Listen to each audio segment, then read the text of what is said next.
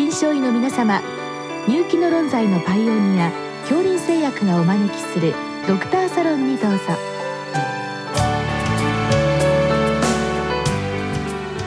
今日はお客様に所沢ハートセンター循環器科部長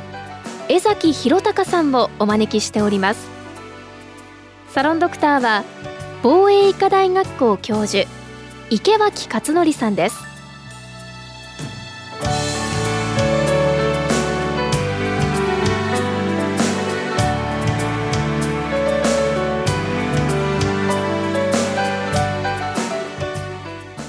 江崎先生こんばんは。あこんばんは。よろしくお願いします。今日はあの心房細動の患者さんでちょっと BNP が高知でそれをまあ心不全と考えていいのかという質問をいただきました、はい、まあ、今日お聞きの先生方も、まあ、心房細動で BNP 測ってちょっと BNP 高いと。それはただ単に心房細動による上昇なのかあるいは心不全なのかどっちなんだろう迷うケース、まあ、結構経験されているんじゃないかと思います。はい、まあ、早速あの今日の質問をですね具体的に紹介しますと80歳男性ですから、まあ、高齢の男性でで心房細動があって、まあ、レートは80ぐらいで心エコーでの心機能は正常と。ただまあ砂防の拡大はありますということです。でやっぱり自覚症状として労作時の息切れがあると。で、えー、この場合 BNP は NT プロ BNP を測って、まあ、2000だと。これをまあ、あの、心不全と診断すべきかどうか。という質問ですが、まず先生、どうお考えになりますか、そうですね。あの、池脇先生おっしゃった通り、BNP、また NT プロ BNP、どちらともやっぱりあの AF だけでも上がってしまうので、果たして心不全とすべきかというのは昔から非常に議論にはなってると思います。うん、ただ、この患者さんに関しましては、NT プロ BNP がもう2000ありますので、まあ、個人的にはこの方はもし拝見するとしたら心不全として僕なら治療するかなと思います。うん、まあ、一応あの根拠としてはですけども、まあ、いわゆる救急外来で来られるような呼吸が苦しいっておっしゃられるような患者さんとかに対して、まあ、大体 NT プロ BNP がどのぐらいだったら、まあ、心不全が疑わしいかというような論文は昔からあるんですけども、うん、まあ、15年以上前の論文ですけども大体まあ年齢で変わってくるんですが75歳以上の患者さんで、まあ、1800以上 NT プロ BNP であれば一応心不全疑わしいと考えなさいという指針がありますので、うん、まあ、そう考えましても、まあ、この方慢性の安定期で2000超えてますので、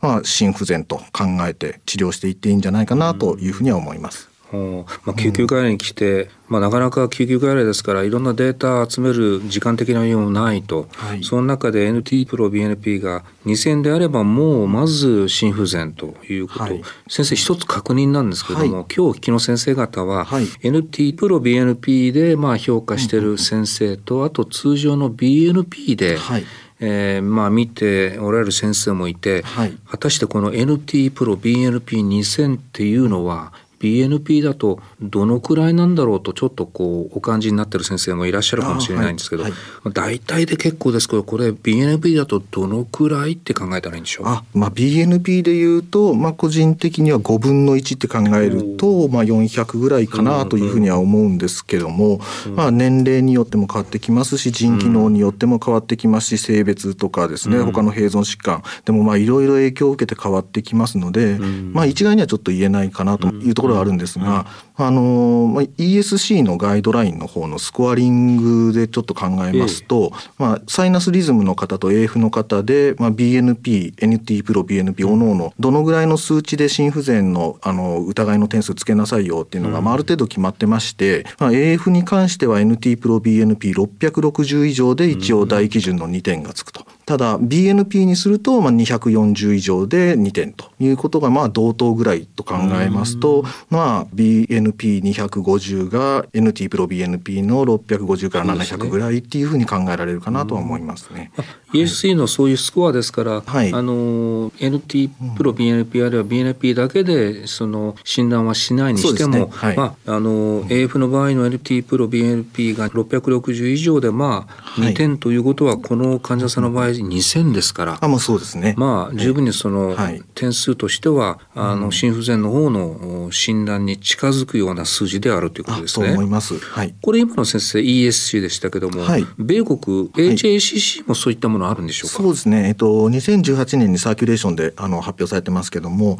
H2FPEF スコアというのがありまして、これはあの BNP とか NT プロ BNP がスコアリングの中に入ってないものでして、でこの患者さんをそれでちょっと計算してみたんですけども、うんうん、えっとまあ9点満点でまず AF があること自体だけでこれ3点なんですね。でそれプラス80歳男性これ60歳以上の方1点がつきますので合わせて4点と。でこの4点っていうのはどのぐらいの数字かっていうともうそれだけで70%以上心不全。いわゆるヘフペフと考えてよいと。あの収縮脳が保たれている心不全と考えてよいということですしあとは血圧で治療されてるって書かれてると思うんですけど、はいはい、もしあの高血圧のお薬を2種類以上内服しているとこれも1点がつくので、もう5点になります。であとエコーで砂防拡大と書いてあるんですが、このスコアリングにはあの砂防の何ミリ以上っていうそういったものはないんですけどもエコーで測ってですね砂防圧の上昇がある所見、まあ、いわゆる E バー E プライムというものが9以上。これで1点ですしあとはあの pH ですね。あの三尖弁の逆流から見た圧格差、えーと、収縮期の肺動脈圧が推定で35以上であるとこれもまた1点になるので、うん、まあこれのどちらか1点でもつけばまあ6点ということで6点だと9割以上が上皮フペフということにはなります。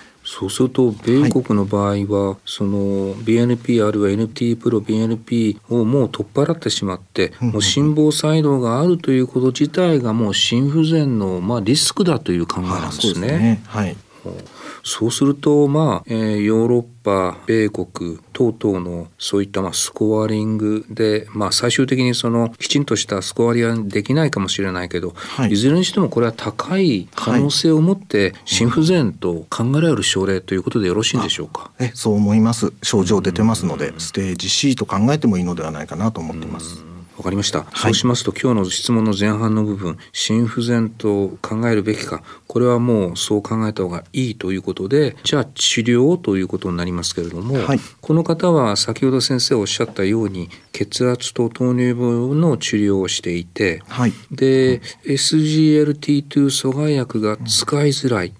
ので、えー、まあ商品名ですけどもエンレストという、あのアーニーっていうんですかね、はい、新しい心不全の安常天心受容体とネプラジン阻害薬。これをまあ考えておられるということなんですけれども、はい、まあ先生まず心不全。しかもまあ一応心収縮力は保たれている心不全に対するまあ治療のアルゴリズムっていうんでしょうか、はい、いろいろあると思うんですけれどもそこから先生どういうふうにしてこれ治療の方を進めていかれるのでしょうか？まあ非常に難しい問題だと思うんですけども、まあ、いわゆるヘフレフと言われる収縮能が落ちてる患者さんに関してはもう非常にお薬がエビデンスのあるものが揃ってますし、まあ、いわゆるアルゴリズムもあるんですが、まあ、逆にこのペフですね収縮力が保たれている心不全に関してはいわゆるガイドライン上ですね長期予後を改善させたというお薬がもうほとんどなくてですねで、まあ、クラス1は利尿剤のみということになってます。でこの方浮腫はありませんと書いてありますのでおそらく、まあ、利尿剤の適用はあんまりないのかなっていうふうには思いますんでこういった方にじゃあどうやって初期治療介入するかっていうのはもう今後高齢化社会を考える上でも非常に大事だと思うんですけども、まあこういった方はまあ基本的には基礎疾患血圧だったり糖尿病こちらの治療をしっかりするという、まあなんというか曖昧な推奨がされているわけですね。でこの方おそらく血圧と糖尿病治療中と書かれてますので、お薬がもうすでに入ってるんじゃないかなと思うんですけども、まああの心不全に対していいと言われているお薬いわゆるレフに対していいと言われているお薬をペフに関してもあの必要があれば投資するという考え方は一般的ですのでいわゆる AC 阻害薬だったり ARB という高血圧の薬これはもうレフに関しては長期予後を改善させると言われている薬ですし、まあ、糖尿病のお薬でも最近はそういったものがありますので、まあ、考えてもいいのかなとは思います。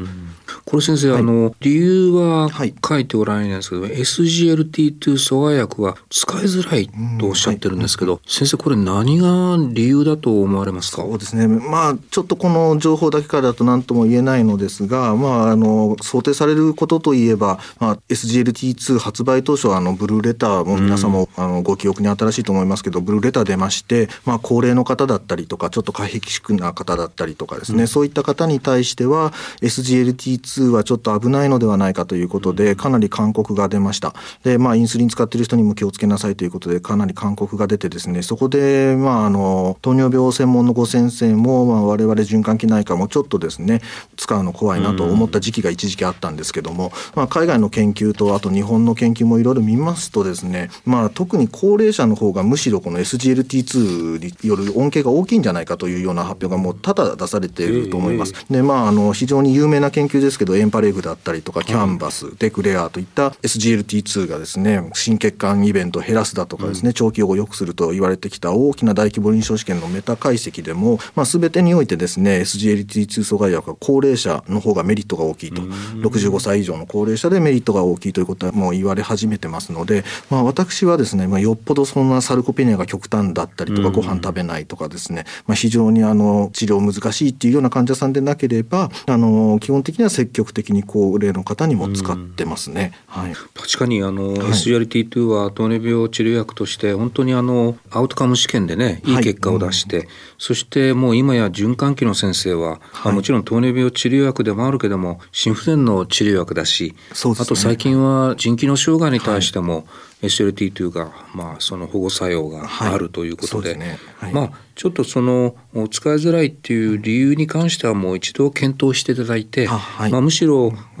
今までのデータからするとまさにこういう患者さんに SGLT2 阻害薬使ってもいいんじゃないかというふうな、はいことでよろしいでしょうか？はい、もうぜひそう思います。うん、で特にあの先日発表されたエンペラープリザーブ糖試験で、はいはい、あの他の薬も合わせまして唯一えっ、ー、といわゆるヘフペフの、えっ、ー、と primary endpoint を改善させたということで、でえー、 risk reduction 21%と報告されてますので、うん、で特にこれは DM の有無とか性別差によらないということも分かってますので、まあこの方は糖尿病があるんでもちろん治療適用かなと思いますけれども、うん、この方がもし糖尿病がなかったとしてもまあ、今後考えていくべき治療の一つになるんではないかなと思います。先生、最後にあの、はい、この質問の一番最後のところにエンレスト、この ARNI ですね、はい、これはまだこういうケースでのエビデンスというのはちょっとまだ乏しいんでしょうか？あそうですね。 PARAGON 試験というのがありまして、でこちらであの HFpEF に対する ARNI の、えー、と有効性を見た試験が有名な試験があるんですけども、うん、まあ、こちらに関しては残念ながら primary endpoint 有意差はなしということになってます。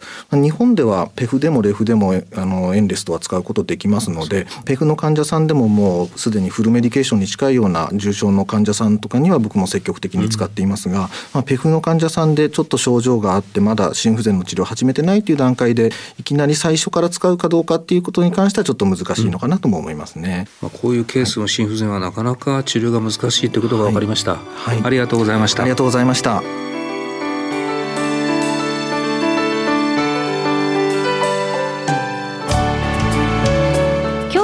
様は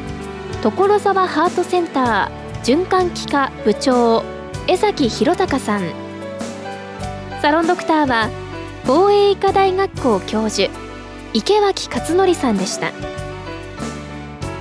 それではこれで恐林製薬がお招きしましたドクターサロンを終わります。